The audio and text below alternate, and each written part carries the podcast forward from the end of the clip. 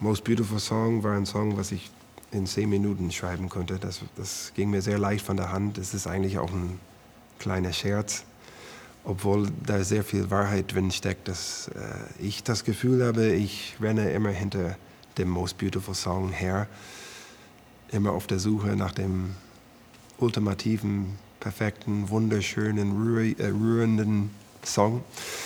Und ich meine öfters äh, diesen Song geträumt zu haben, aber immer wenn ich den versuche äh, äh fest, festzuschreiben oder aufzuschreiben oder aufzunehmen, äh, scheint er mir immer ein bisschen zu entkommen. Und ich dachte, das ist vielleicht auch mal an der Zeit, das zu, zu umsingen.